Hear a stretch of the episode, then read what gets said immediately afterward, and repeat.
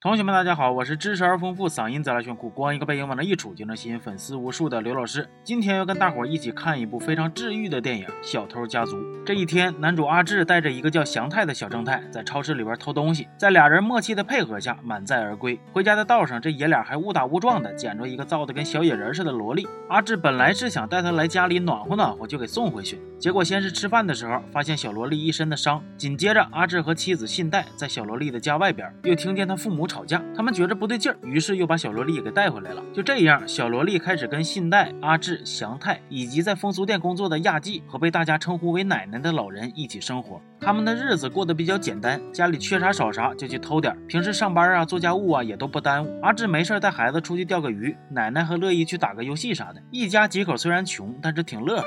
这一天，他们在电视里看见小萝莉失踪的事儿上新闻了。阿志有心让小萝莉回家，但是那个家似乎对小萝莉的诱惑并不大。最后，他们决定继续维持这个六口之家。信代还给小萝莉剪了新发型，买了新衣服，起了新名字，一家人其乐融融。晚上，信代抱着小萝莉说：“父母打你，并不是因为你不乖，他们说喜欢你才打你，也是骗你的。真正爱你的人，不仅不会打你，还会紧紧地抱住你。”这一天，祥太带着小萝莉去小卖店偷东西，结果被小卖店老板给发现了。老板并没有把祥太怎么样，只是给他点零食，然后说以后不要再让妹妹偷东西了。没过多久，信代的单位裁员，同事用小萝莉的事儿威胁他。信代为了守住秘密，丢了工作。虽然经济上更拮据了，但是家里边幸福的氛围并没有受到影响。晚上外头放烟花，他们在那个小房子里边，虽然什么也看不见，但是能一起听着声音也很开心了。全家人还一起去海边玩。奶奶看着这些家人的身影。轻轻地说了一句：“谢谢你们。”镜头一转，奶奶过世了。因为他家的情况比较复杂，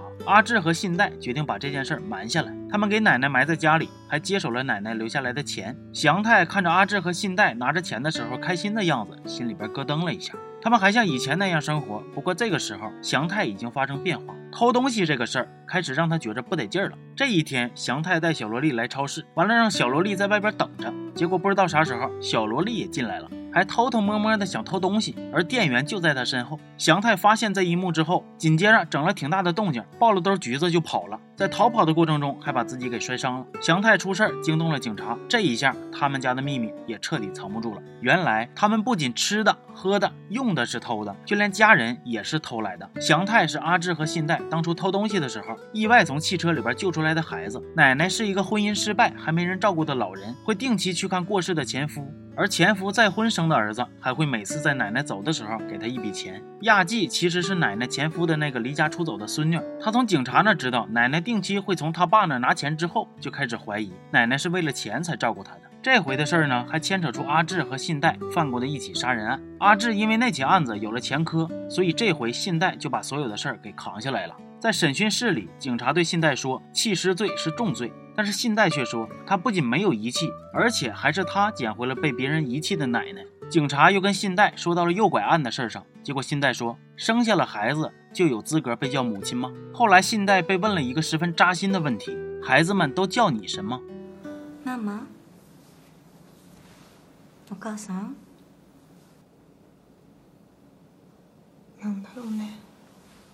其实因为信代不能生育，跟阿志也没有自己的孩子，他们俩可以说是把爱都毫无保留的给了祥太和小萝莉了，也希望他们能管自己叫一声爸妈。但是这个愿望一直都没能实现。所以当警察问出这个问题的时候，信代除了默默流泪，根本不知道该说什么。后来信代虽然进了监狱，但是他和阿志的感情，还有对孩子的关心和爱。没有变，就像虽然舍不得，但信代还是把寻找亲生父母的线索都告诉了祥太。阿志送祥太上了离开的公交车，一边喊着祥太的名字，一边拼命追着车。稍等，稍等。他们没钱，没文化，甚至还犯罪，有很多的毛病和缺点。但是他们将自己仅有的爱和温暖都给了孩子。车里的祥太看着阿志消失的方向，终于轻轻叫了声“爸爸”。电影的最后，小萝莉如那些正义所愿，回到了亲生父母身边，也过回了她被虐待的生活。又变成小野人的萝莉，站在阳台，满眼期待地看着外边，似乎在等待她真正的家人接她回家。小偷家族是一个乍一看有点难过，然后越想越伤心，最后等你把电影里所有的细节都想明白之后，彻底治愈的电影。整部电影并没有跌宕起伏的剧情，也没有刻意的硬煽情，它只是很平静自然地讲述着一个故事。所有的人物真实而丰满，所有的情节都衔接得当。可就是在这么普通的人身上发生的普通的事儿，却像一把破冰的锤子砸开了最炙热的感情。故事里的这个家不富裕，甚至是贫穷，但是却让他们觉得比自己的原生家庭更幸福。他们在一起偷吃的、偷喝的、偷用的，但其实他们偷过最贵重的东西是爱。